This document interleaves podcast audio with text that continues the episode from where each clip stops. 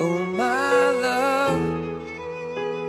Hello，大家好，欢迎收听第二百一十二期的《不可说》，是两个重二青年的无意义思考。我是三头乌带。本期节目呢，请到了一位哈，我们一早就说要一起聊《花月杀手》的嘉宾，就是我们的全早田老师，跟大家打个招呼。大家好，我是全早田。好，欢迎全老师哈。那在二零二零年的第九十二届奥斯卡颁奖典礼上呢，奉俊昊凭借《寄生虫》拿下了包括最佳影片、最佳导演在内的四项大奖，成为了当晚最受大家瞩目的焦点。但在聚光灯之外呢，当天的颁奖礼也存在一颗巨大的遗珠，即提名九个奖项却颗粒无收的马丁斯科塞斯执导的《爱尔兰人》。在那个疫情呢尚未席卷北美的时间节点，作为网飞出品的《爱尔兰人》成为了院线和流媒体之争的最大牺牲品。虽然未能拿奖，但老马丁呢野心勃勃的黑帮史诗却给每个热爱他和黑帮片的观众都留下了极其深刻的印象，也是我当年呢年度十佳片之一啊。据说呢，当年在爱尔兰人的前期策划阶段，马丁呢就曾接洽过《花月杀手》这个项目。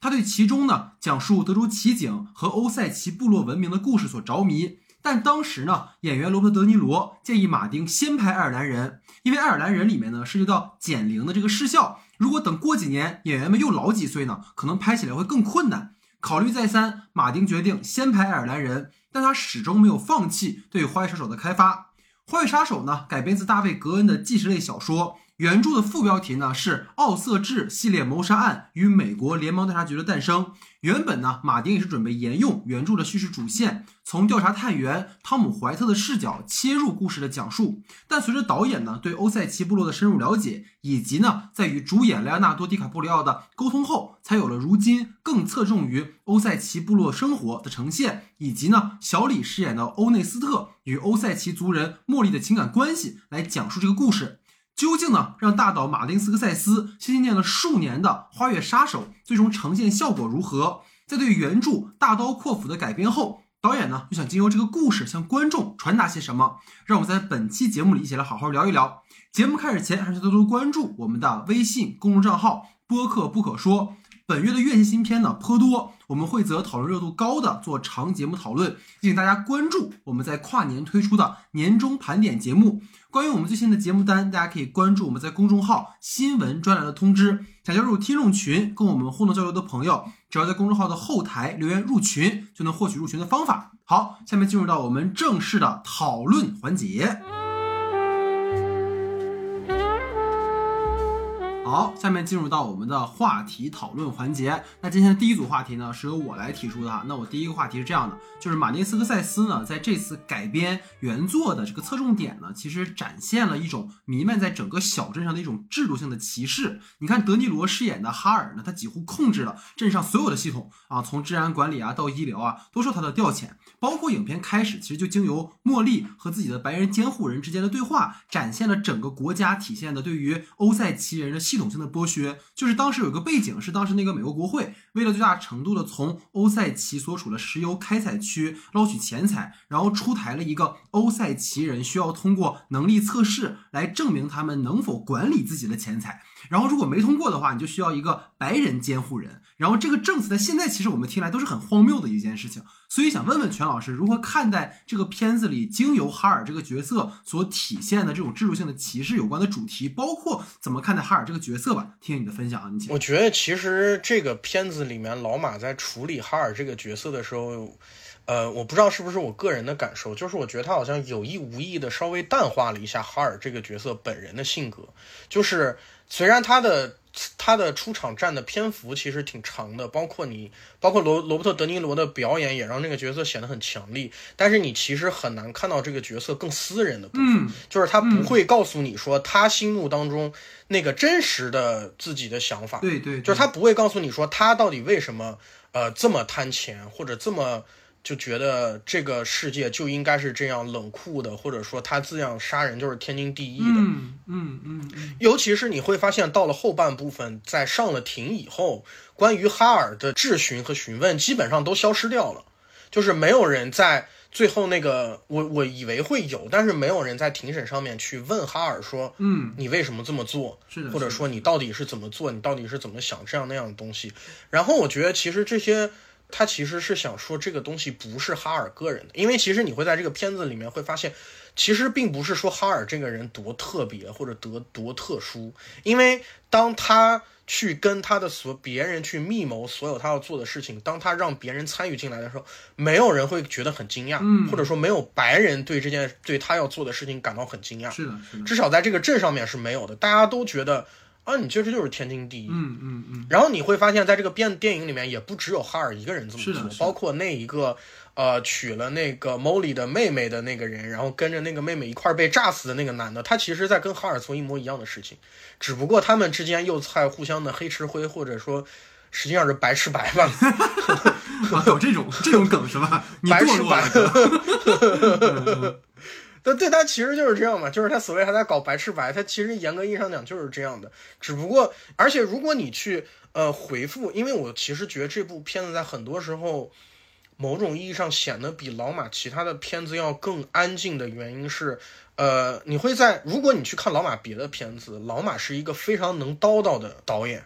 比如说好家伙，比如说《华尔街之狼》这种需要深入到一整个行业，或者说要一下子跳入一个很庞大的事情的时候，他会有一个角色不停的在给你解释。比如说《华尔街之狼》，小李那个角色在不停的，就是像一个主持人一样的在说我的生活是这样的，我的生活是那样的，然后大家呃这个这个金融问题大家都是这么操作的，原因这样那样这样那样，然后说什么大家嗑药是这样那样，就是。他其实，在很多电影里面会不厌其烦的用这样这种手法去给你介绍所有的事情，但是在这个片子里面，其实没有那样的方式去给你介绍。我觉得这是老马的一个安排设计，就是说，白人在这里面，尤其是这些白的恶人，他并不会给你一个非常丰富的形象。除了小李那个角色，我们先暂且不论，就是。大部分的这些人都没有一个非常明确的个人意识，或者说个人形象，或者说至少他不告诉你，都是符号，一个迫害者的都是符号，因为这个东西就是所有的白人都这样做，至少在这个小镇上面，在这个 Osage 的这个镇上面来讲，所有白人都在这样做，不管是那个 sheriff 那个治安官还是医生，他们都觉得这个事情太司空见惯，太正常了，没有什么特别的。对，这是我对这个角色处理的一个想法。对，其实我就顺着全老师说的，因为我在整个去复盘这个片子的时候，就有看到原著当时在豆瓣上有一条有一个评价，就是提到所谓制度性歧视的问题嘛。其实刚才哥说的这个点有一个很好的切中我想聊的这个部分，就是因为你说所有的白人群体是一种默认的对于印第安人的歧视。它上升到了一种制度性的歧视，所以就是我觉得这个片子让我看到最毛骨悚然的地方，特别想跟哥去聊，就是它是一种由外涌入的白人们无差别的合谋。就是你刚才也提到，无论是掌握资本的大佬、开店的商人，还是底层的车夫，他们有一个普遍的共识，就是欧塞奇人或者整个印第安的族裔都只是他们去掠取钱财的工具，而不是活生生的人。所以说，你能够看到他的这种制度性的歧视是或显性或隐性的，体现在这个镇上的方方面面的。其实我印象很深的一个，就是刚才其实你也提到说，哈尔他对于从执法到医疗体系这种操控，你看前者体现在哈尔跟欧内斯特介绍的时候，他说他是这个镇上的副治安官。你很难想象他作为整个事儿的幕后黑手，他竟然是这个镇上的治安官。然后他还就是夸赞了欧塞奇族是最好的民族，我觉得那场戏马丁处理的非常好，就是他就是在说完说，哎，我特别爱这个族群，这个族群特别棒，然后一转场就是很多个欧塞奇人，然后在呃茉莉的一个旁白下说他们被杀害，然后没有被予以调查，然后最讽刺的就是他甚至有一个就是明确是死于他杀的女性，然后最后的调查结果是自杀。然后那个日医疗体系，其实刚才你也说，就是他就是哈尔，他可以直接让镇上的这些医生给茉莉去配那些可能对身体有害的药品。就你可以想象，先前镇上其实死去的很多人都是因为这样的方法而丧命，包括镇上的商人。其实有场戏我印象很深，就是他对于欧塞奇人跟白人的那个商品价格上有很大的差异嘛。有场戏就是那个欧内斯特去买棺材，然后那个商家不就是开了天价嘛？然后欧内斯特就跟他讲说，那个就是你不要给我欧塞奇人的价格来忽悠我。然后那个人正常来讲，一个商人他应该是跟你讨价还价嘛，但他一下子就翻脸了。说老子他妈的也是挣口饭钱，对吧？完了你花的反正也是他们的钱，不是你的钱。就从他的态度上，我就能很强烈的感受到一种他对于欧赛奇人这种不屑，然后也是那种他好像完全自洽了自己这种剥削行为。所以我也挺好奇，就是哥怎么看这些人物？包括还有一个我印象很深的，就是也想听听你的看法，就欧内斯特他不是受到哈尔的吩咐，让一个车夫去杀那个亨利嘛？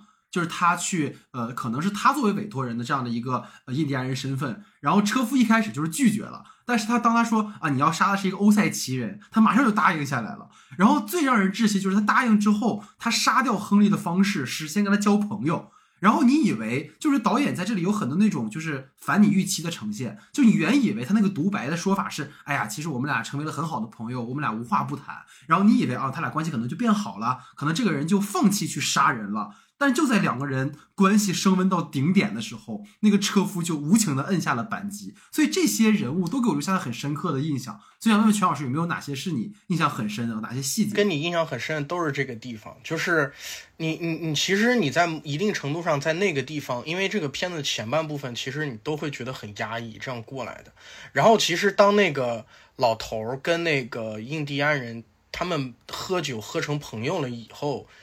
你你突然以为那一瞬间，你以为他给你个气口，就是或者他有可能把他放了，或者他有可能把这事儿办成这样那样了，然后或者说，甚至于，其实在这个地方，我其实有点迷惑的是，他给出的那个独白，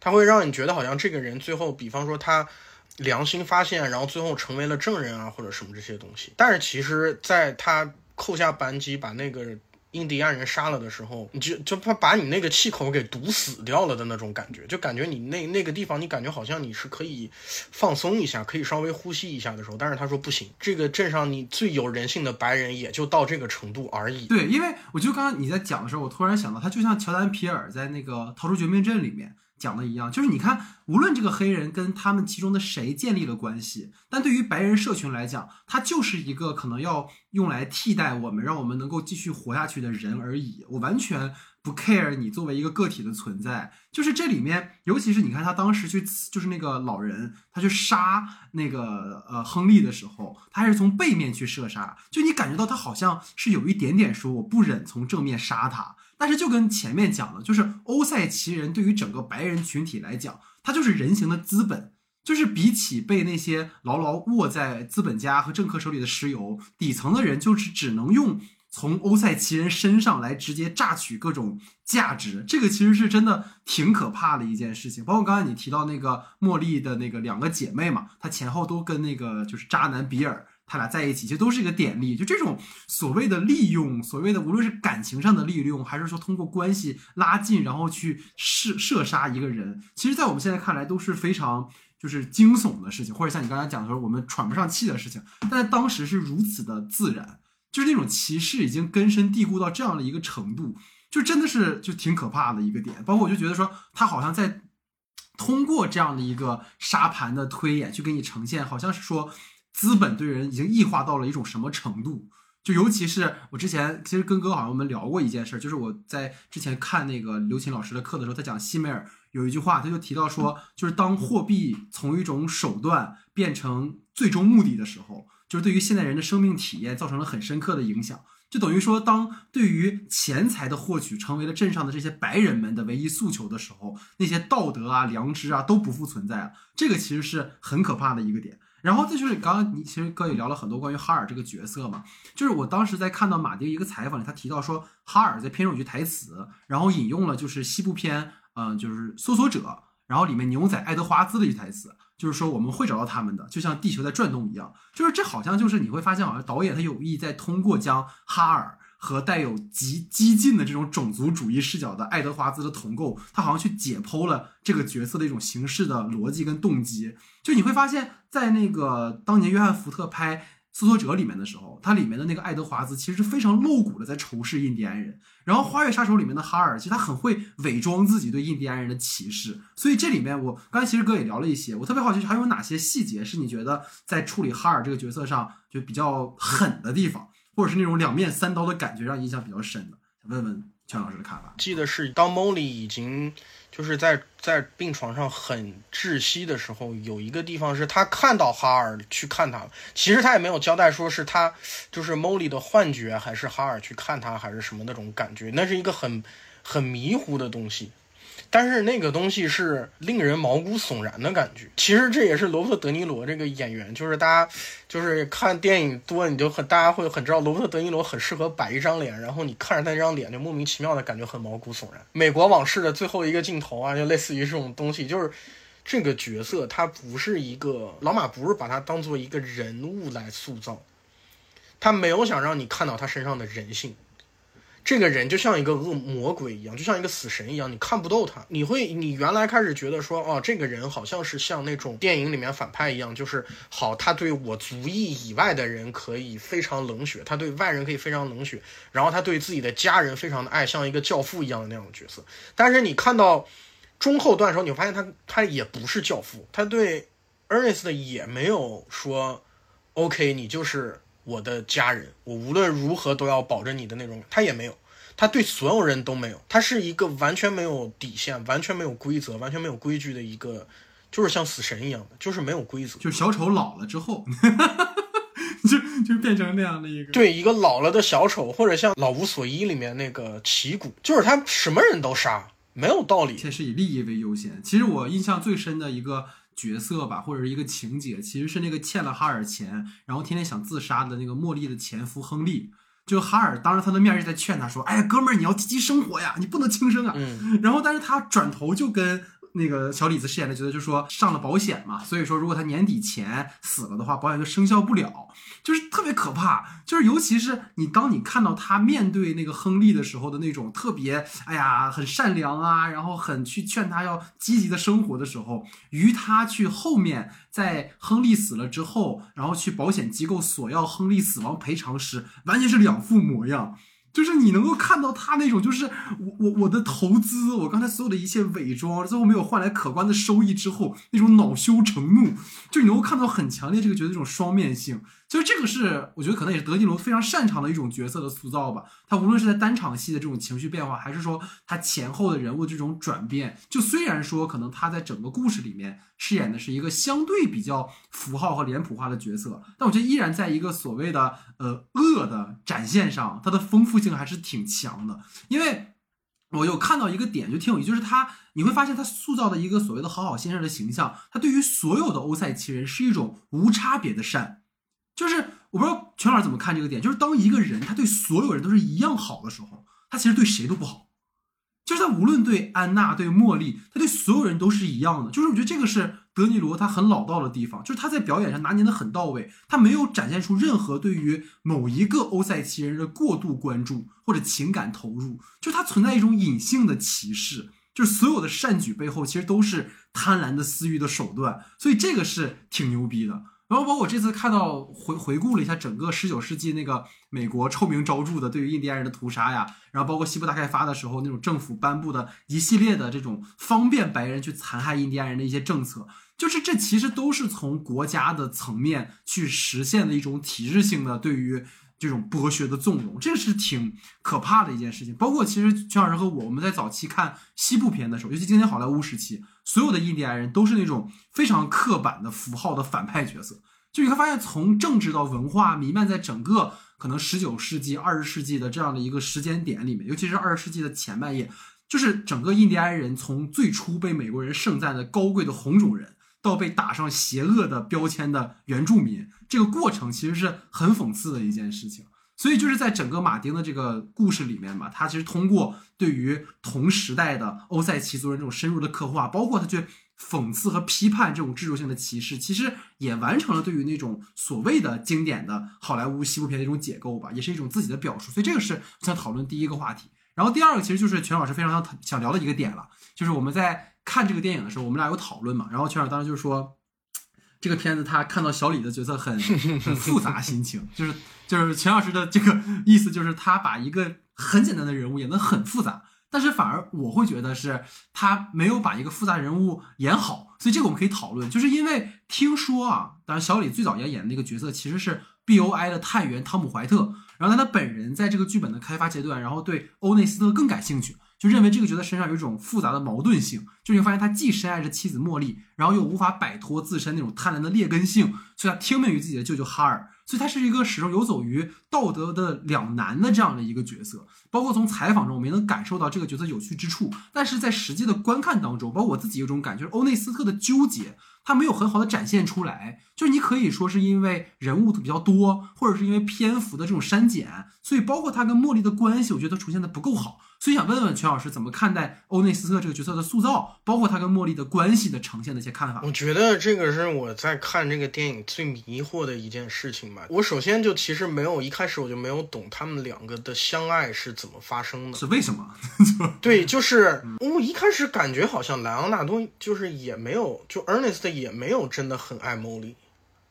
因为首先本来就是 Hale 给他安排过去说你你你你你去接近一下，然后。也没有很明确的告诉你他到底爱 Molly 的什么，然后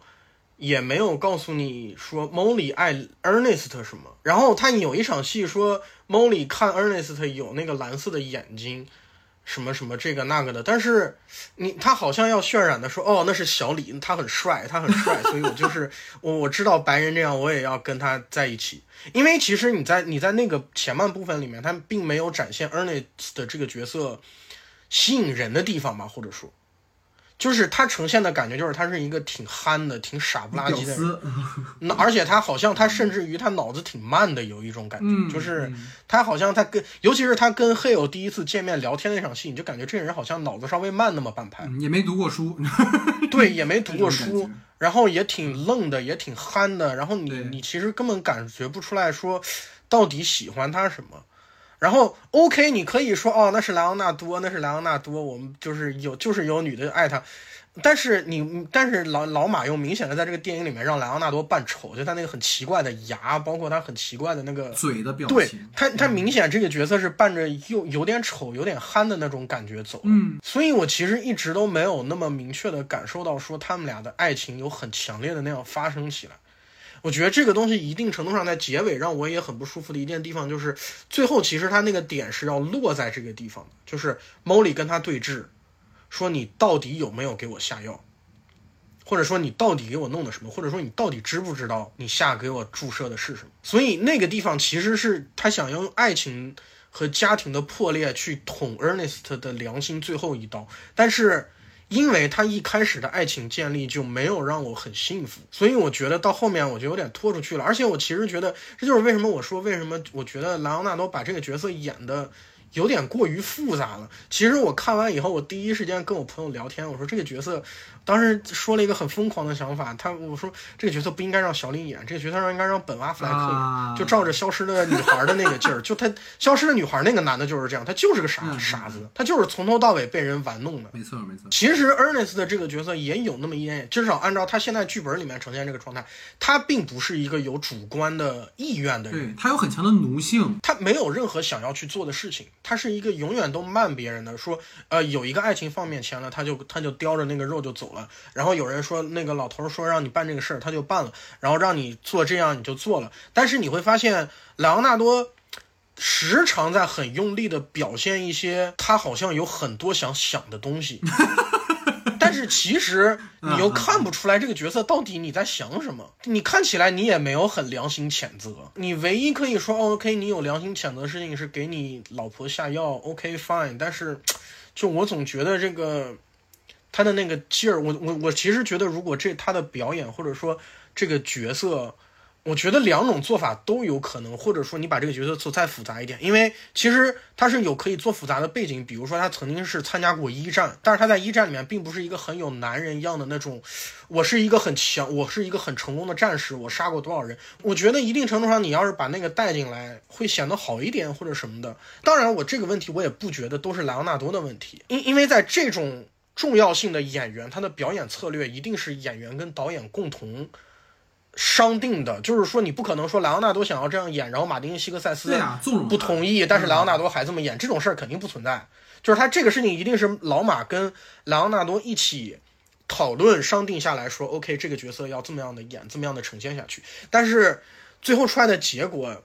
就是让我觉得哪儿很奇怪其。实我跟全老师有非常相似的感受，因为其实小李的表演啊，我们可以先聊这一层，就是他给人的感觉一直都用力过猛嘛，这是一种业界共识。就他总是需要那种极夸张的面部表情和激烈的台词来完成角色的情感表达。就是我在看这里面，嗯、主角就是欧内斯特的这种愤怒的时候，我总能想到就是《了不起的盖茨比》里面，就是盖茨比跟那个黛西的丈夫汤姆撕逼的那场戏，就是到现在也十年了，就一点变化都没有，就状态非常的像。就是你会发现，小李在处理那种比较需要细腻的情感的时候，你就需要在细的文本维度给它相对充充分一些才可以。你比如说像《革命之路》里面，就属于是在刻画夫妻的感情上很有层次的，或者像《好莱坞往事》里面，就是昆汀处理的就是那种带有夸张和调侃。对，你会发现小李在所有那种显得夸张的电影里面，都会看着更舒服一点。不管是《革命往事》也好，还是像什么《东都 Cup》也好，还是像《华尔街之狼》也好，就是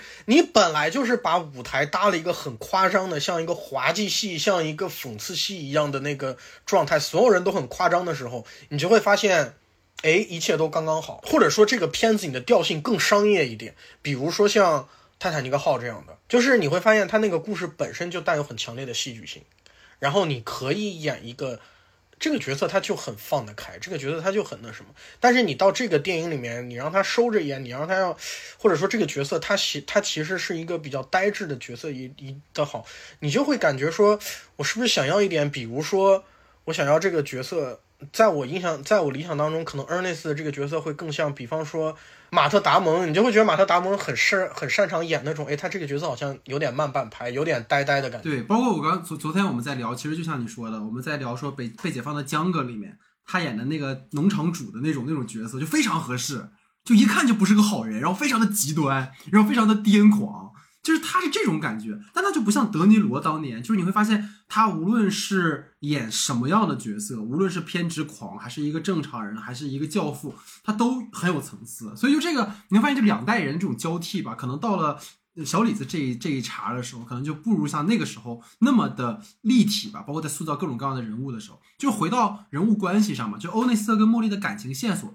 就有场戏很重要。就是包括导演、包括主演都提到，就是茉莉邀请欧内斯特来家里吃饭那场戏，就是外面下起了雨嘛，然后两个人本来是欧内斯特看下雨说，哎呀，这个感觉正好，我们俩喝酒，然后结果那个女孩就说，呃，我们坐下来静下来，就是那种感觉，就那场戏其实很好的彰显了茉莉的一个角色魅力，但欧内斯特那场戏其实我觉得给的是不太够的，就像刚才你说的，到底茉莉的什么吸引了他？是长相吗？比如一开始你说你喜欢黑红人，对吧？或者还是说那种他是那种泰然自若，然后有一种自然之美的那种状态。你刚才也提到说，欧内斯特他作为退伍老兵的这个身份，除了让他在这个故事里面多了一个易于被操控的角色特质以外，就是他们有吐槽嘛，说就特别容易被 PUA 这个人，就你几乎没有看到给他提供更多的去塑造这个人物的抓手，就是即使你是炊事兵。但是你也应该经历过一些战争的创伤，或者是，当然是我给他加戏了哈，有些回忆让他很痛苦，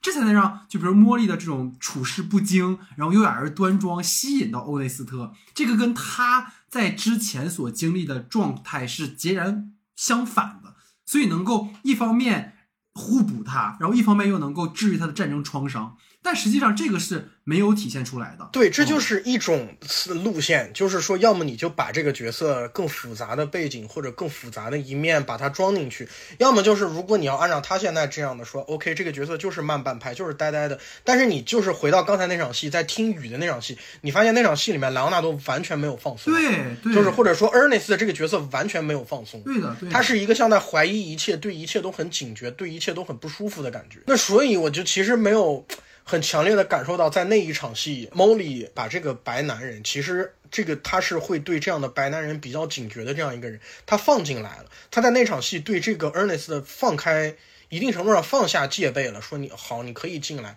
你可以那什么，我邀请你这样做一个像我们印第安人的这样一个。呃，不管是习俗也好，习呃形式也好的东西，这就是我们生活的方式。嗯，他把这方面展现给他看的时候，但是你会发现这个东西 Ernest 并没有接下来。但所以，如果 Ernest 没有就是对 Molly 所有这些生活那一面，他印第安人的那一面都没有接下来的情况下，他到底为什么会吸引到 Molly？其实就是让我觉得不是很能信服，或者说让我不是很能感同身受的一个地方。嗯嗯，就是所有印第安人，尤其是你在那个年代印第安，你明知道白人就不是好人，你也知道周围的不停的有白人跟印白人男人跟印第安人，因为这个时候是他在那个时候已经有很多事情发生了。他妹啊什么，比方说他的就是他们要白吃白的，反正的那一个人已经娶了他们家另外一个妹妹了。然后你明知道在这个镇上，Molly 是一个很聪明的人，至少在这个片子里面看起来，他不是一个傻不拉几的角色，他是一个你明知道白人跟就是有白人男人跟印第安女孩结婚，然后骗人头钱的这个情况存在。为什么你会在这个地方接受这个白人男人把他放进来，然后说 OK，我可以给你我的爱情？到底什么让他做出了这样一个其实很勇敢的决定？为什么你认为 Ernest 这个白人跟其他镇上所有的白人都不一样？你你也可以比方说说 Ernest 是一个外来人，他不是一个 Osage 本地的人，他是一个从战争别的地方来的人，所以他是一个新人。他但是你也没有感觉到 Ernest 的这个角色好像融入 Osage 融入的很艰难。他很快就融入进去了。第二天，他就可以很开心的那个开车，然后就可以很开心的帮着他他他那个 Hale 舅舅处理掉这个人，然后勒索那个人。他甚至于前面十来二十分钟的时候就已经拍了一场戏，是 Ernest 跟着另外一个人跑去打劫了半夜。所以你没有看到 Ernest 展现出来，好像说他跟别的白人不一样的气质。所以其实这里就很难让我。感受到说哦，到底为什么这里要 Molly 对 Ernest 的这个情感？他为什么对这个男人这么信任？甚至于到后面，他对所有白人都更加怀疑的时候，他还是觉得哦，我的老公是会保护我的。为什么？就是就是结合你讲的，就是回到那场戏里，其实最大的问题就是你应该再给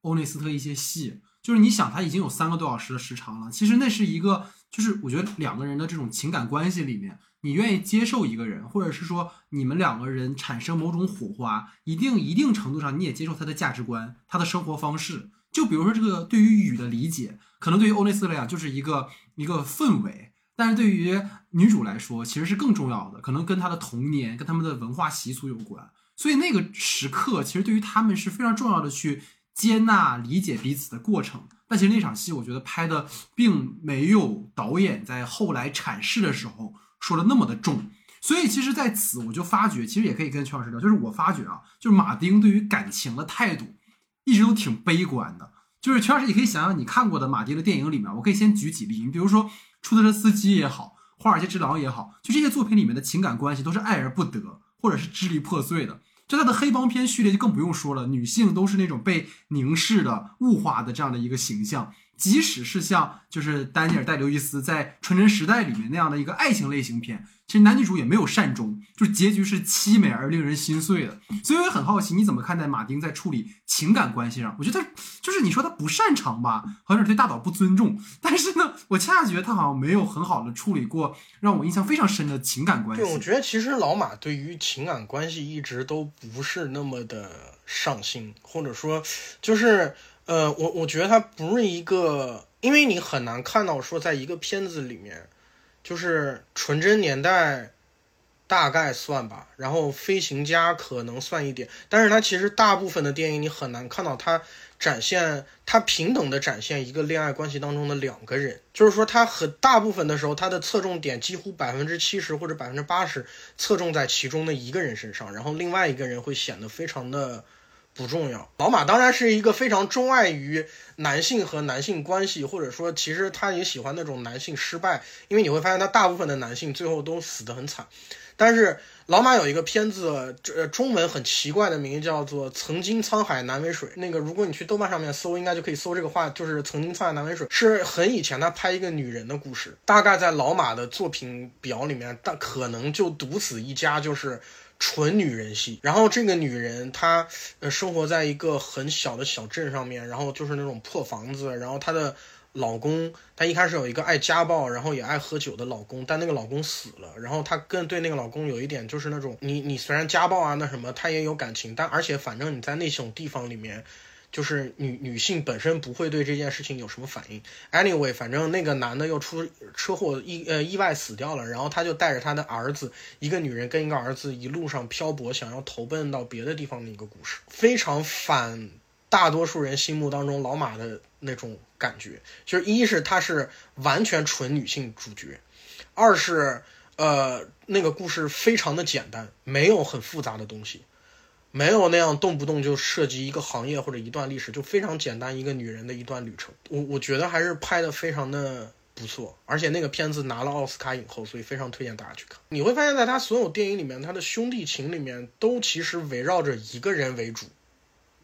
另外一个，不管是他的兄弟也好，或者什么样的人也好，其实也没有那么的，就是你会发现他们两个人的比重差的很大。他不是像那种双雄片，或者说像有点像双男主那种感觉的，就两个一对兄弟或者怎么样的那种关系。就是他很明确，他拍要拍的是一个人的，他大部分的电影拍的是一个人的起和一个人的落。嗯嗯，甚至是好家伙这种就是可能讲求社群的黑帮片里面，其实也是一个人的起落。只不过有很多人穿插其中，，只不过所有别的人的东西缝进去了而已。反正就是总而言之吧，就大家可以去找来补一下。就刚才说那个曾经沧海难为水，哈哈，就是可以算是一个就就就这名字太奇怪了，而且非常莫名其妙，就跟他的原名没有任何关系。对对对，就是就很多这种国片翻译其实都挺有意思的。所以就是说回到这个片子的文本内哈，其实刚才全老师在前面聊过一个点，就是说到其实文本上有一段是缺失了，这也是我看来很奇怪的地方，就是。开始，我们回到欧内斯特这个角色，他一直觉得他舅舅哈尔是个好人嘛。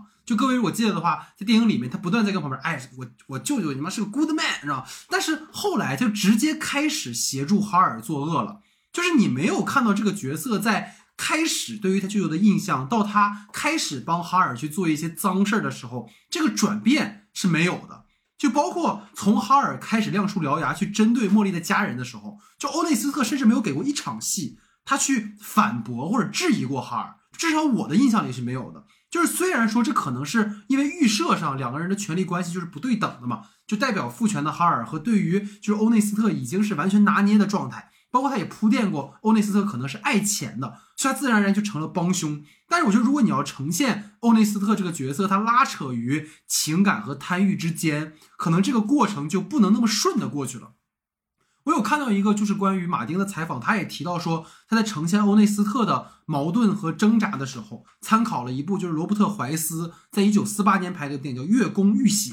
然后是一部黑色电影风格的西部片。然后那部电影里面，他就是聚焦于叫米彻姆和普雷斯顿这对好朋友之间的关系，就是后者给前者提供了工作，但是呢，这个米彻姆发现他这个哥们儿呢，就通过不当的手段去掠取他人的钱财，所以他就陷入到两难的困境。是保持沉默去工作呢，还是说站在正义的一方？就是你可以给观众找补，可以给导演去找补的地方，就是可能《花月杀手》它的试点人物很多，所以没有办法就一直聚焦在欧内斯特的身上。但如果你要体现这个角色的复杂的话，它是不能缺少这个部分的。包括对于一个传统的西部片来讲，一般的开场都是一个白人的牛仔进入到一个蛮荒之地。然后在当地发生的一些事情，比如正午啊，或者我们看过很多类似《荒野大镖客》等等等等等等。然后这个片子里面你会发现，欧内斯特好像就是那个牛仔，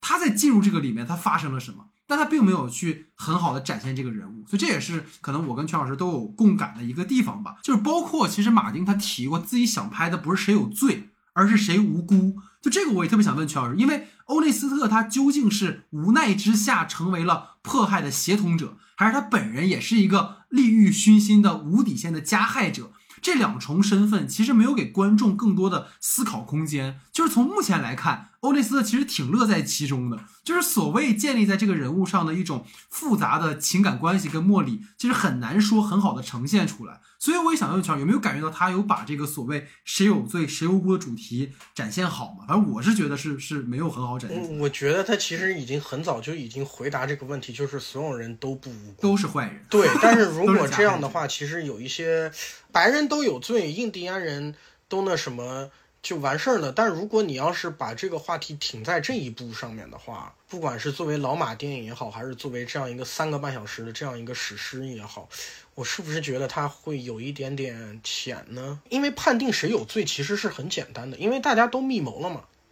甚至于你在这个里面都不是说有多少人是在道德上面参与了，本来就是所有人都切实的动过手，这些所有人他们要么给配过药。要么毁尸灭迹过，你最后他明确的暗示过，你医生他们毁灭过证据，在这个层面上，我会觉得这个故事让我觉得有点失落。就是包括这里面，其实所有的人他在呈现这种复杂性的时候，都是没有很好的去展现的很完全。就包括他有说想要去呈现这些印第安人们，不是仅仅作为受害者的身份。当然，前面茉莉的角色其实是很丰满的，但是后面也好像成为了这样的一个人物，就是变成一个纯粹的受害者。这个我们后面还会聊。所以在此，我觉得最后在我的话题里想跟你聊的一个点吧，就是关于茉莉的这个饰演者，就是莉莉·格莱斯顿。就我觉得首先就预定明年奥斯卡的最佳女主吧。就是，但是我现在也比较好奇，就是在那个可怜的东西里面啊，艾玛斯通到底演了一个什么？就这个等明年再说，可以再看。反正到时候奥斯卡的节目我们肯定会一起去聊。就是茉莉这个人物，她当她登场的第一场戏，就是他坐在那个自己的监护人面前，然后对家庭财务状况的陈述。哇！我当时她第一个镜头太优雅了，就是就是完全脑就是那个间谍过家家里面，哇，优雅真的是太优雅了。就是她那种眉眼间的锋芒，就虽然面容上是很端庄友善的，但你能够感觉到她是一个遇事很果断，然后很有主动性的那样的一个人。包括就是在她面对着可能她已经猜到丈夫背叛自己和家庭的时候，她依然愿意把它作为 family，啊，就这个当然不是说我们像范迪塞尔那种，就是无论怎么 we are family，这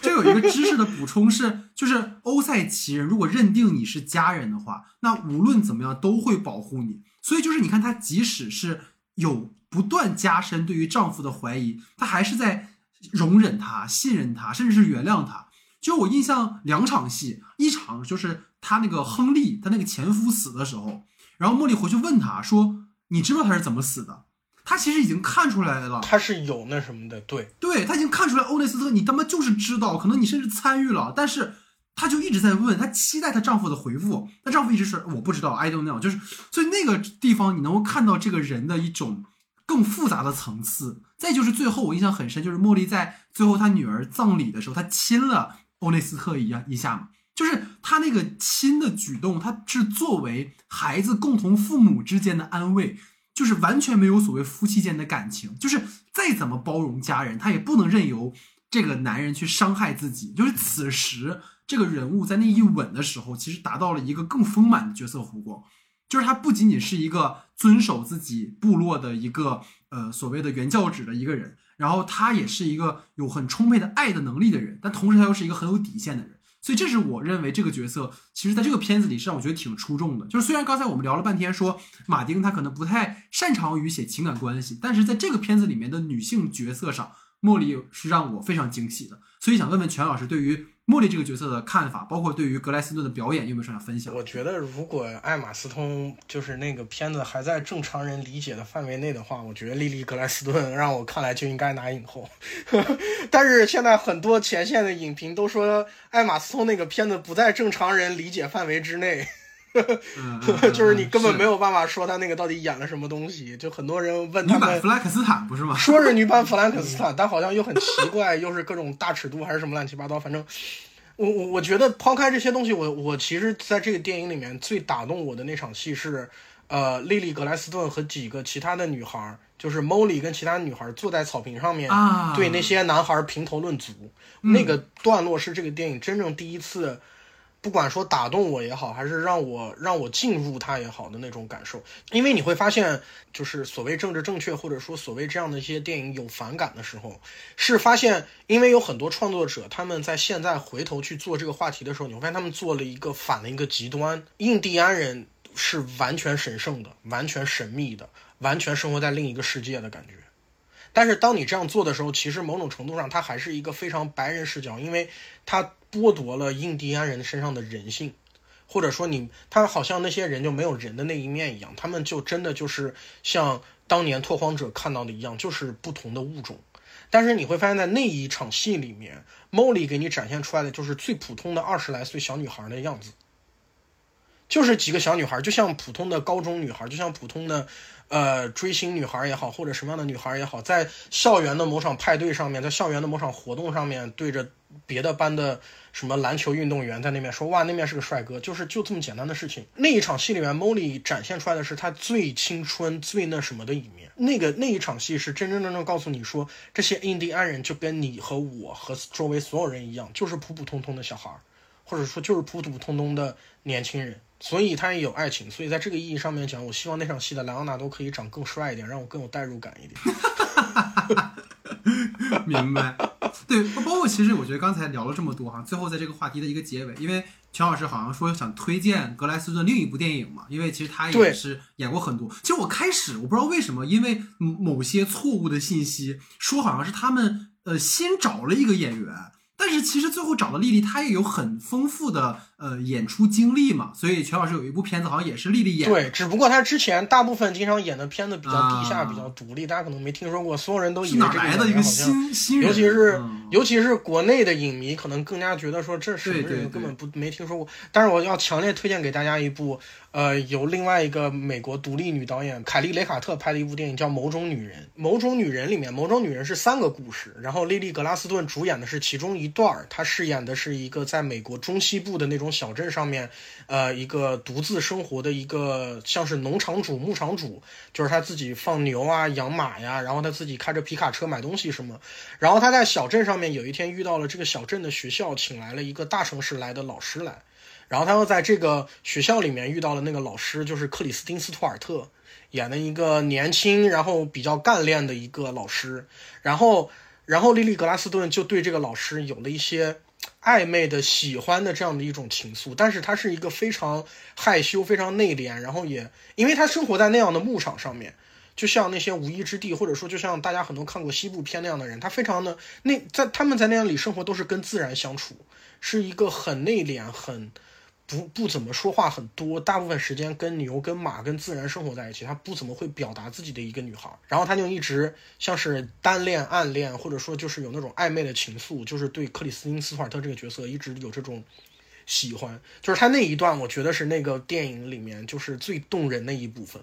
就是真的非常非常棒，就是非常强烈推荐大家去看，你就会发现这个演员他是真的可以不动声色的表现很多东西，因为那样一个角色你是什么都不能演出来的，就是你在那样的农场的那样的地方，他本来就是一个没有什么机会跟别人展现自己情感，没有那么多表情，没有那么多倾诉的一个人。那个片子里面，莉莉格拉斯顿真的非常棒。好，在我的话题之后呢，进入到全老师的话题时间哈，你请。我其实第一个想讨论的话题是这个电影的视角问题，就是这个电影它的开场是一个印第安人的仪式，然后他们要埋掉一个那个东西，然后从印第安人的视角又转向到了类似于小李的视角，然后其实，在半中间的时候有一点模糊的，好像变成了 Molly 的视角，然后在后半程的时候又变成了有一点点进入到了那个探员来的那个视角。然后在这个电影结束的时候，又回又是一场一个俯拍的印第安人的仪式，就是而且在这场仪式之前，还是有一场呃，其实有一点抽象或者有一点特别的一场，像是说书一样的戏，有点类似于中国传统说书，还有人在那边做口技啊，做各种声效什么的。然后甚至于老马还亲自出来，大概的讲了一些关于结局的问题。所以我其实想，就是在这种频繁的视角切换。其实有一定程度上打断了我的一种感受，就是我好像跟着这个角色的感受在走，但是突然他就停掉了，然后我又跟着那个角色在走，又停掉了。然后当时到到后面进入到探员的角色的时候，我又好像没有那个情感积累，一下子切换到探员的视角去看这个故事，所以我觉得这样造成了一种我的观感上面的一种。违和感或者说一种断裂感，我想关于这个话题，我想听听小戴的感受。其实蛮有意思的一点，就是当我们比如说看一个两个小时的电影的时候，就是会因为角色没有足够的篇幅去呈现，而将这件事情作为一个角色塑造有缺憾的理由。但是当马丁有了一个特殊待遇，去超三小时的时长的时候，他好像试图去加入更丰富的视角，但又会觉得视角的反复的这种切换会有些冗余。就是究其根本，我觉得还是老生常谈的问题，就是导演想要的太多，就反而会抓不到重点。就我会觉得，咱们如果复盘一下的话，马丁他既想拍欧内斯特的人性挣扎，又想拍印第安人的生活群像，然后又想要着重去刻画茉莉的一个角色的呃整个的发展。然后又想要通过哈尔跟镇上的白人的合谋去拍那种基于歧视和贪婪而生发的种种恶行，然后最后又试图去把原本计划中那个汤姆怀特的主线，把这件事情去揭露小镇真相，把这个故事线给融起来。就是确实，如果这么去讲的话，真的很难把这个故事完全给它讲圆了。这种割裂感，我觉得比较强的感受啊，是在汤姆怀特来到小镇之后非常明显。就是前半段的比重占的比较大的角色戏份被压缩的很厉害，但是汤姆作为探员的侦破案件的过程却是非常顺利的。就是无论是进行啊，还是取证啊，还是抓捕啊，当然我听说当年就是很顺利的就解决这件事情了，但是多少缺少了一点戏剧性。就包括前面我们有聊过嘛，就是不是判断谁有罪，而是谁无辜。就这个其实是一个很有哲思意味的一个叙事母题，但就像刚才我们讨论的，它好像就停在了其实众人皆有罪的一个，或者说我们都携带着某种原罪的这样的一个体现。就无论是作为犯罪者还是探员这一边，其实都没有就这个议题去更深入的展开。这个是我的一个看法。我我觉得这里面让我其中有一个让我现在觉得很。嗯，疑惑的事情，就是因为当时说小李不想，就是说小李跟老马共同做了这个决定，说 OK，我们这个故事不是关于汤姆怀特的，我们是关于欧内斯特的时候，呃，其中有一个理由是说我们不想要再做一个关于白人拯救印第安人的故事，就是说我们不想要说哦，这个探员来到了这个地方，然后把这个事情，他像一个伪光正的白人的救世主一样，把这个事情，把这个地方拨乱反正，但是其实。我现在的感觉反而他让我有这种感觉，因为你会发现，呃，汤姆怀特这个角色在进来以后，老马没有给你任何这个角色的感受，就是汤姆怀特这个人，包括他们这一批人，他们看到了 Osage 这这个地方发生的所有事情，他们慢慢的知道了说，哦，Hill 他们所有这些人，他们这样是如何以一个这样体系性的在谋杀印第安人的时候。你你不知道他们是什么样的感受，你不知道他们是是震惊，是害怕，是他们是同族人，他们跟白人是同族人，但是你你你丝毫看不到他们自己的感受、想法，说哦，我们是这样是正义吗？是白人应该怎么样吗？或者就是所有这些都没有，反而现在的让我感觉是在这个 Fairfax，在这个小镇上面来讲，你什么事情都做不了，但是华盛顿的人来了以后。十十分钟、二十分钟，所有事情都摆平了。天降神兵，对，然后他们也没有道德上的这样那样的问题。华盛顿来的所有这些探员都是完美无缺的，他们的道德极其的正直。所有人一来就意识到，哦，Hill 就是错的，所有这些白人都是都是有问题的，我们要把他们全都抓起来。就是他们来的太顺其自然，而且。也太缺少他们的感受了，甚至于包括他们来的那帮探员里面是有一个印第安人的，那个印第安探员没有一开始没有说明自己的身份，先跟当地人混在一起，然后找了个别的理由。老马也没有告诉你他的感受。他作为另外一个地方生活的印第安人，看到在这个地方生活的印第安人是这样的生活状况的时候，老马也没有告诉你他的感受。他们也很符号，所以我反而觉得他们更像白人救世主。因为你本来这个事情，所有事情你在这个地方都解决不了，而且 Molly 去华盛顿去的极其顺利。对我那场戏，我特别想跟你吐槽，就没有人拦他。上了火车，下一场戏就去见总统了，然后总统就说可以，然后就是胡佛就钦派他的底下的 FBI 的精英就来了。对。就是啊，就他会让前面的那些为什么之前没有人去华盛顿能干成这件事情呢？然后非得是一个得了糖尿病的体弱的这个 Molly 去了以后，我就觉得啊，然后你就会发现在这地方什么都办不成，只要他告到华盛顿，只要他告到总统，然后总统派人来，所有事情都解决了。给我的感觉就还是觉得华华盛顿的政客都是救世主，有点咱们这主旋律的味道。对，就是有问题都是地方官员有问题。你你你要能告到中央，中央就会为你主持公道，是真的是这种感觉。对，但这个电影里面就是这样，就你在这里，问题都是在这儿的地方官，只要你能找到联邦，只要你能找到华盛顿，一切问题都能解决。我就觉得，嗯，你这样改是不是反而更让我觉得是白人救世主来拯救印第安人了呢？汤姆怀特特别像什么？特别像《狂飙》里的吴刚，对特别像《坚如磐石》里面的陈道明，你知道吗，都是一上来就是一下把所有人都摆平的那种感觉啊。对对对对对，就是吴刚那个感觉，就是你会发现这儿的地方官全都有问题，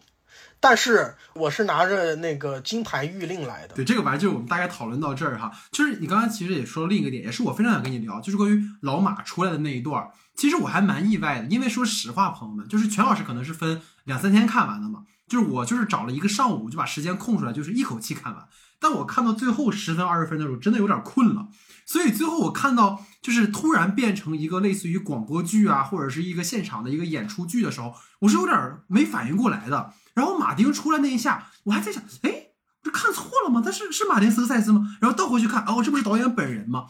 所以。导演最后的那段登场的朗诵，其实是我们把它姑且说是发生在影片结尾的一场现场的广播剧的演出。其实这个是我特别想跟圈老师聊的点是什么？就不是说马丁说的话本身，而是片中其实出现了很多种媒介。这个其实是导演可能对于媒介的一种自反性的体现。这个我特别想跟你聊，因为影片开场的时候，我们可以回顾一下，它是一个默片的段落嘛，就展现了欧塞奇人他们在发现了石油之后，生活变得很优渥。但这个其实也为他们招致了杀身之祸。其实各位各位如果看过一秒钟的话，或者看过早期的电影的时候，它会有一种新闻资料片。尤其是在一战、二战的时候，可能作为战时宣传，然后正常的时候也会这种宣传，所以就是等于说这些记录者，他们把这个所谓的资料片，呃，可能让大家都看到之后，反而会在一定程度上，当然激发了更多人的好奇心，但也让很多人发现了可乘之机，所以才导致可能更多的有白人涌入到他们的部落来。还有就是中段，就刚才邱老师提到，就是呃，女主到了华盛顿见总统。当时他其实没有直接从客观去拍这场戏，而是拍的是一个记者拍到了这一幕，所以当时那个总统的反应特别的官方，就是，哎呀，呃，那个你有冤屈是吧？好，没问题啊，我来解决，谢谢你。就是，就你感觉他好像是也是被某种舆论影响的，他一定要解决这件事情。包括如果各位回到历史当中的话，真的那个奥赛治州的那件事情，胡佛在当年也是因为他刚刚执掌了调查局，他需要一个大事件来帮他。稳住自己的这个局面，他才要一定要接下来这件事情。这个我们可以再讨论后面，包括最后一段这个广播剧的段落，其实应该是对原著的一种扮演，因为他最后其实念的都是一些所有的人的一些下场嘛，或者说结局是什么样子的。就是他让我其实一下还想到了，就是奥逊威尔斯的那个广播剧，那个世界大战，就挺传神的嘛。就是他用各种发声体来拟音啊什么的，包括演员的念白啊。就是最后的马丁登场那一下，其实在我看来，他其实是带有很强的导演或者创作者通过打破第四堵墙，然后对于茉莉的遭遇的一种同情。因为他的那段念白说的是，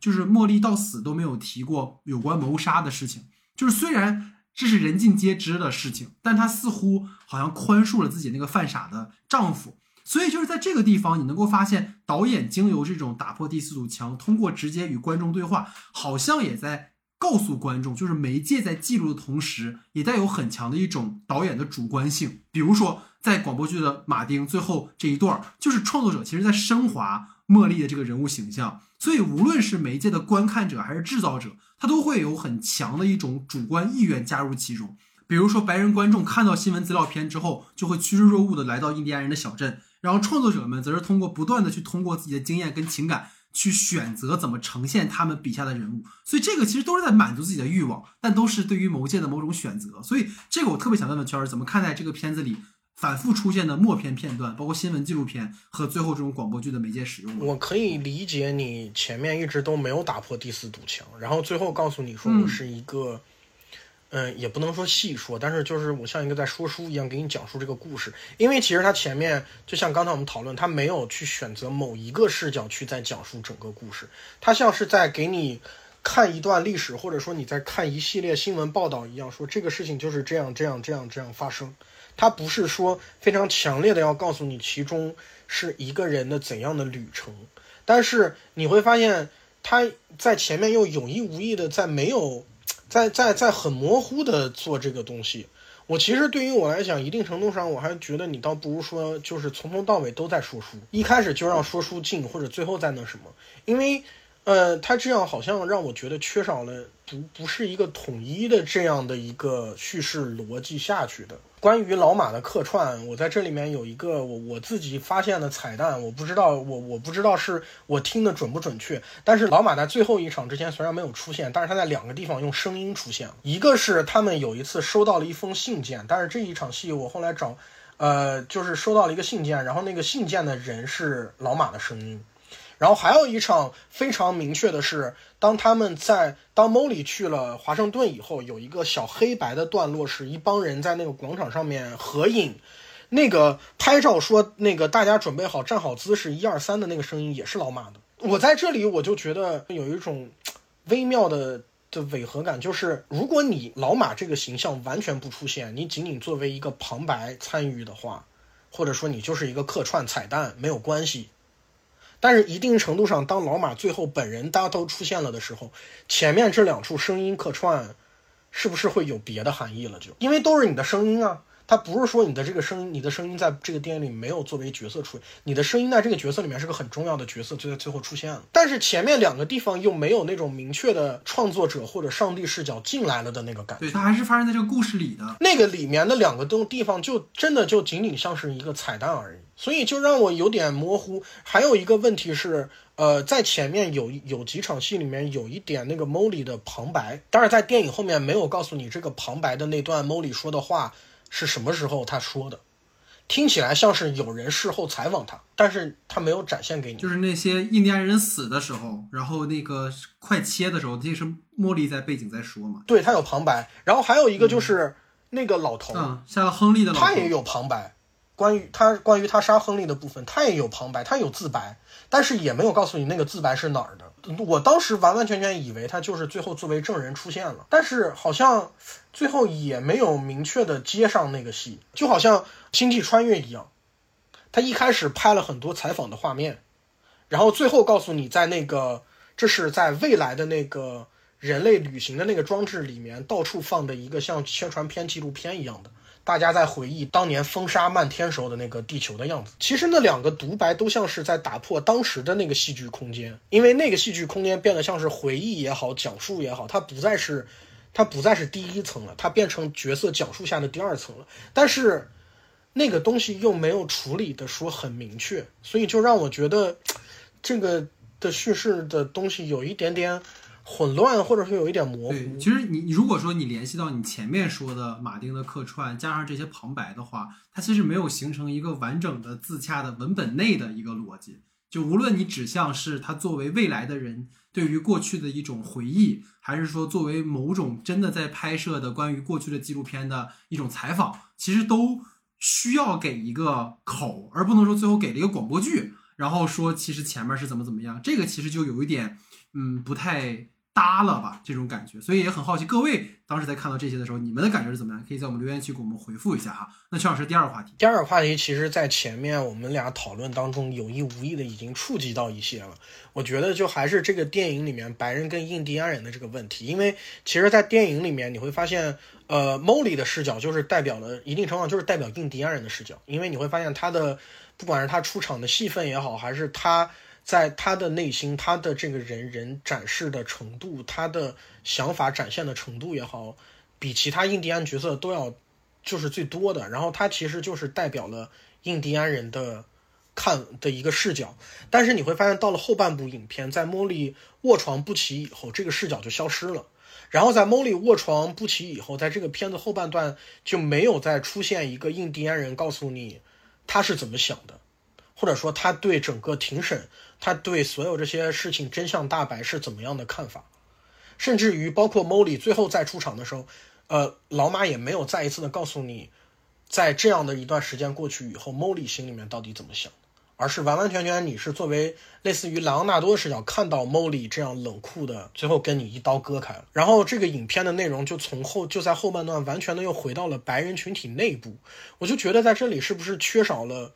印第安人的部分，或者说在这个事情。真正，嗯，真相大白以后，印第安人的看法，就我就想听听小戴对于这样就是影片后半段这个处理的想法。其实我在一开始在看到肖尔这个话题的时候，我想了很久，因为确实，如果从故事逻辑上来讲的话，后半段的印第安人的一种缺席是很明显的。但如果联系整个故事，包括当时的历史，包括刚才其实全儿讲到一个点，其实很关键，对于这个问题，就是哈尔的角色，或者是说镇上的白人们的角色，他们作为迫害者的形象，和后面所出现的汤姆怀特所代表的 B.O.I 的这帮探员们的形象，在一定程度上其实都是很符号化的，他们都没有非常。明确的个人的情感的体现，那其实我觉得在这个部分，如果从纯读解意义上来说的话，它其实可能就是在通过印第安人的缺席去完成一种表达。这个表达是什么？就是明明他们整个的庭审是围绕印第安人被杀而展开的，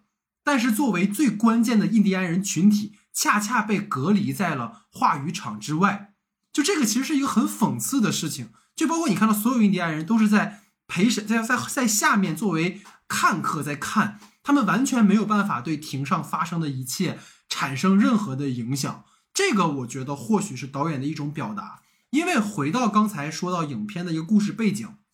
当年的就是作为 FBI 那个前身的 BOI 的调查局内部，其实存在着很多的丑闻，就包括刚刚上上任，然后其实野心勃勃的胡佛，其实很有意思啊，各位，就是当年。啊，小李子是吧？在伊斯特伍德的胡服里面演过这个角色，然后就，但是你会发现在马丁的故事里面，明明是作为当年很重要的去促使调查局进入到这个案件的胡服，在这故事里其实没有出现，甚至没有被，甚至没有怎么被提及过。所以就是你会发现在这个片子里面，他的那个背景，我刚才继续说，就是他去呈现的其实是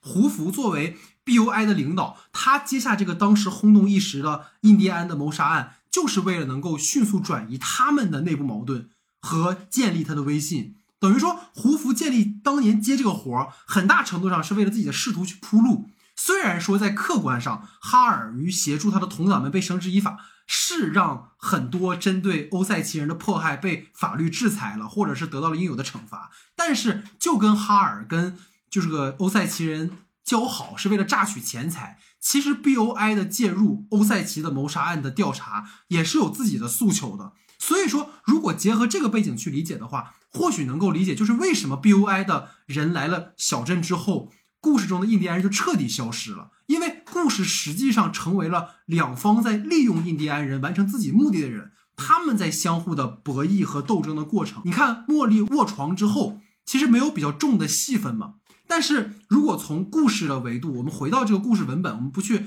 谈那个背景的事情，就是它实际上成为了一个，在我看来啊，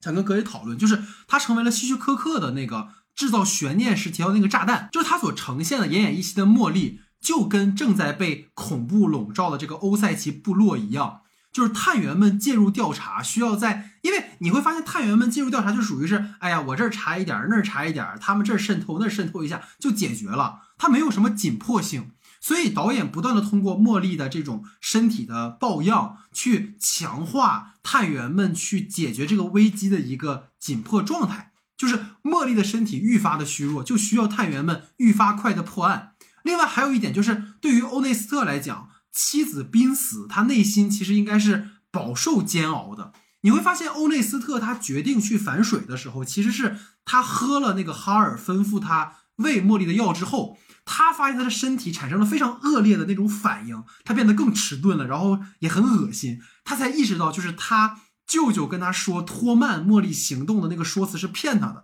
就是哈尔就是想借此去，就可以说是。就欧内斯特去杀了茉莉嘛，所以这也激发了欧内斯特的那种复仇心理。所以我个人的感觉是，无论从主题意义上，还是悬念的构建，或者人物塑造的话，后半段印第安人的戏份的缺席，我是能够理解的。所以回到曲老师，看看你的看法。我也可以理解你说的这个想法。我觉得有可能有这两三条路，它都走得通。但是这个片子给我有一种两三条路都没有。走下去的感觉，所以就让我觉得很微妙。一方面是说它是一个关于印第安的故事，但是其实不完全是的，就是他他要讲的比这个更大。OK，可以，或者说你就像一个说书一样的故事，你就是让我们跟这个故事保持一定的距离。一定程度上，你就像公民凯恩那样，其实你会发现公民凯恩我们并没有离凯恩离得很近，因为我们是以那个记者调查的视角去的。它都是左听一点右听一点这样拼凑起来的一个庞大的故事。其实。呃，或者说这类的电影也有很多，包括马老马自己也会拍这样的电影。我们就像听说书一样，我们对这个故事没有任何办法，然后我们跟他跟这个故事保持一定的距离，去看这样的一段历史发生，有点像半纪录片的感觉。我觉得也可以，但是从这个意义上面来讲，我又觉得小李的角色的戏份有点太重。但是电影如果你又说是一个小李的故事的时候，你又发现这个角色，就像刚才我们在前面小戴那个话题里面已经讨论过，就这个角色他又有一点问题，他好像卡在三条路线的当中。其实，在跟全老师今天整个讨论这个电影的话题，直到刚才啊，我突然有一种非常邪恶的想法，就是就是，当然这个我纯粹是个人在就是纯粹的延展哈，就是导演有没有可能就是一种刻意而为之，就是他有意建立你跟所有人的一种建离感。去可能更多的呈现像我说的印第安人，他因为他不能把印第安人完全呈现为受害者，所以他前面一定要给一些茉莉也好呀，或者很多印第安人的一些比较像你说生活化的啊，或者他们更像可能我们所有人在生活中能够遇到的那样的一些人的这种状态。但是呢，它的核心其实又是想讲白人之间的那种丑陋的一面，所以他又 要去把这些人塑造成一种恶的面相。然后他又想通过可能对于当年胡佛在掌权时期的一种讽刺，就他，因为因为我们都知道马丁是一个非常热爱电影史，然后也对美国的历史有非常多了解和他的认知和他读解的角度的一个人，所以我就会觉得他这种是不是也是一种私货？就是因为在我们进入到这个文本的时候，因为我们是跟着可能小李。啊，作为欧内斯特，他刚刚服役完退役之后进入到这个视角，所以我们期待着一种情感的链接，无论是欧内斯特跟茉莉，还是说其他人物之间，但可能这就是一种沙盘，而导演把它包装成了一个好像他很在意这些人物的感觉，就我我我不知道是不是会有这种这种感感受。哎呀，怎么说呢？要是从这个逻辑上来讲，这能不能再给老马一个小时？对 对对。或者你就干脆的像做成这种五六集电视剧，像那个什么呃婚姻故事那样的，就是就是就它就很长。我现在就感觉好像有点变成了两部到三部电影揉在一起的感觉。是的，是的。你就会发现，好像从这个角度看，它是一部电影，但这个电影从这个角度看的这个电影，好像只讲了一个半小时，没讲完两个小时。从那个角度你也看，它也是一个电影，好像那个电影好像也只讲了一个小时，没讲完两个小时，然后又混在一起了。然后它变成了一个三个半小时，但是又像是两三个东西混在一起。具体最后的观感可能就见仁见智了。反正可能对于我来讲，我会觉得有一点点不满足的那种感觉，不像看爱尔兰人的时候，你就感觉哇的那种的那种情绪跌宕起伏的那个整个一样的感受。当然，它肯定完全是完全不同的电影，但就是。就总让人感觉好像今年最期待的这样一个电影，好像是不是缺了点什么？所以就像我说，他的那个野心，可能就像爱尔兰人的时候，他完全没有想照着那个过去的黑帮史诗去拍，他其实拍的是英雄迟暮，甚至是里面更龌龊的那种东西。你到了这部电影也是一样，他一方面对于那个经典时期的约翰福特早期的西部片也好，或者说我们早年间看过的那些经典西部片也好的一种解构，然后他又同时带有他自己的一种。对于当下的呈现，可能他的野心是更大的，但至少在但在目前的文本里面，可能像你说的，我们都看了一半一半，没有办法把它完整的去表述。当然，这也像你刚才说的非常好，就是见仁见智嘛。我觉得我们讨论本身也是提供更多的视角，而至于大家选择怎么去认知这部电影的话，那肯定就是因人而异。然后也希望大家能够跟我们分享各自的观点和看法吧。对，所以以上就是我们的主体讨论啊。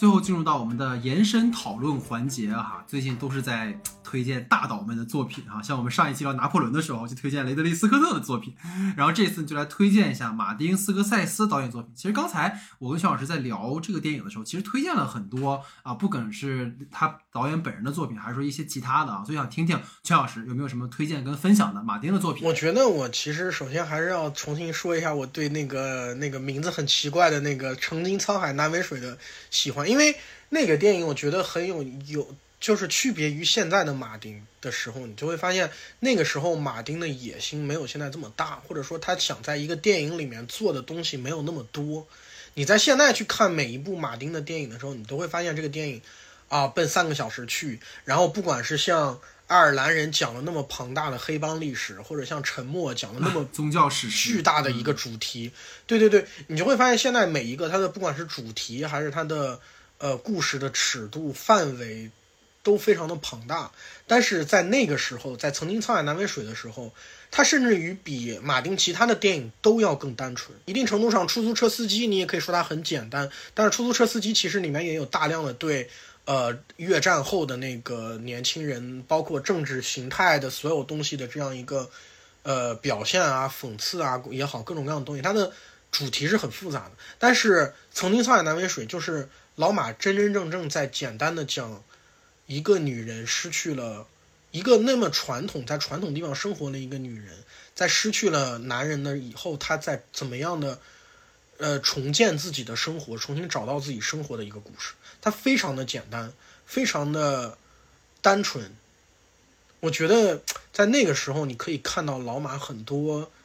更加贴近人性的一面也好，或者说更加私人的一面也好，或者说就是跟现在很多很不一样的东西。所以我觉得，我觉得大家肯定就是很多大部分影迷都对老马的。这个重老马的经典作品太多了，所以我也就是大家肯定都很熟悉了。但是这一部可能听说过的呀，或者了解过的人比较少，所以我就是在这个借借这个节目分享给大家。看你这起高了，我就知道，所以我就不能推荐我最喜欢的老马的作品，因为都是比较大众一点的。其实我想推荐的是他的《喜剧之王》，因为这个片子其实是在。一九年小丑上映的时候，又被大家拉出来聊过。但其实他这个电影在当初上映的时候，无论是票房啊，还是各方面，其实都不太好。甚至这部电影上映之后，就是德尼罗跟马丁有长达七年的时间没有再合作。就是这部电影，他俩有很多的分歧，包括角色的塑造啊，包括很多。但是在今天看来，依然是我非常喜欢的一部马丁的作品。它区别于他那一整段时间的对于黑帮片的迷恋呀，或者对于某些母题的沉重的一些思考，他在这部电影里面尤为强调其实是媒介对人的影响。其实我在这次重温这个片子的时候，我有很强的一种感觉，就是当年马丁斯科塞斯在拍《喜剧之王》的时候，他其实包括在拍出租车司机的时候，他有讲到纸媒也好，或者是记者这样的传统媒体也好，对于一些。呃，现实的捕风捉影啊，然后炒热点呀，然后对于人的异化呀，这样的一种呈现，人要出名，猪要壮，是吧？这种感觉。但是，在在流媒体的时态时代里，他又成为了一个坚定的，我们说所谓的原教旨主义者，他又在坚定影院的存在，或者是所谓 cinema 的这个东西。就是在他年轻的时候，他其实是一个非常敏感的捕捉到媒介的转型所会带来的影响的这件事情。所以在嗯，我看《喜剧之王》的时候，我就会有这种感觉，因为那个电影其实讲的故事很像我们看小丑里的故事，就是有一哥们儿啊，他就是是那个 德尼罗演的嘛，然后他想他他他自以为是一个很牛逼的脱口秀演员，然后他特别想上一个脱口秀主持人的节目，结果那个人就很不屌他，然后这个他就一直通过各种各样的方式去接近这个人，然后直到最后就是他。很极端的去绑架了这个有名的主持人，然后想要在他的节目上去，呃，所谓演一段脱口秀，大概就是这么一个故事。其实很简单，但是他通过这个所谓叫鲁伯特的这个演员的整个的经历，其实做了一个非常好的，无论是对于艺术的真实和虚构，还是媒介在那个年代对于人的异化的影响，其实都有很多很有意思的呈现。比如说那个电影里面有呈现鲁伯特特别爱幻想。他经常幻想那个他呃特别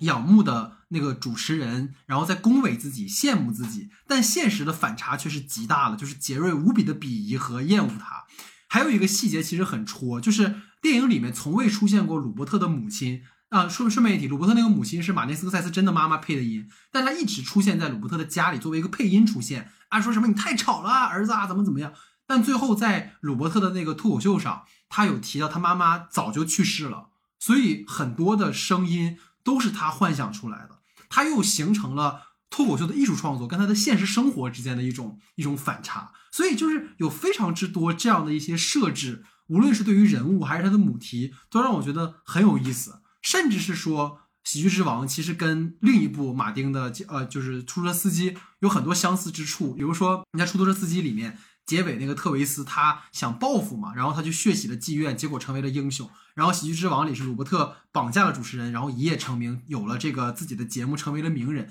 这些强烈的反差其实都特别有趣，包括导演其实没有很强的一些所指，说一定他们成功了，或一定他们出名了。最后其实都是很嗯多异性的，可能这都是他的幻想啊或者之类的吧。所以这就是我觉得我特别推荐各位，如果有时间的话可以去重看呃《喜剧之王》这部电影啊。就是一提《喜剧之王》，大家想都是周星驰嘛，但我推荐的是马丁的这一部，加上刚才哥推荐的那一部，各位可以去补一补啊，都是马丁没那么的呃主流的啊，但是可能是他。可能会被忽略，但是也非常精彩的作品推荐给大家。好，所以今天其实整个我们讨论了非常多哈，就是关于这个电影里面的一些细节吧，就是关于《花月杀手》。当然，很多人像刚才各位提到说，很多人把它封为自己的一个啊年度十佳，然后有很多人会觉得，哎，它好像又没那么的好。但是确实是马丁花了三个小时去试图构建他对于某种西部片的形态的想象，或者是他也在。一定程度上解构的同时，又在建构他对于那个时代的一种理解，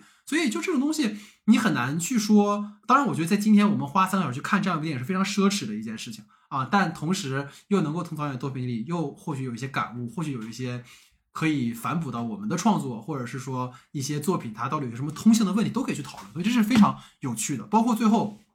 其实今天跟邱老师聊这期节目的时候，也是到了十二月的尾声嘛。然后一个我特别想跟全老师分享的点是，嗯，去年的这个阶段，其实我们身边有很多人都因为新冠阳了在生病。然后今年的同期，我不知道全老师身边怎么样，反正我身边的朋友们是甲流的特别的多，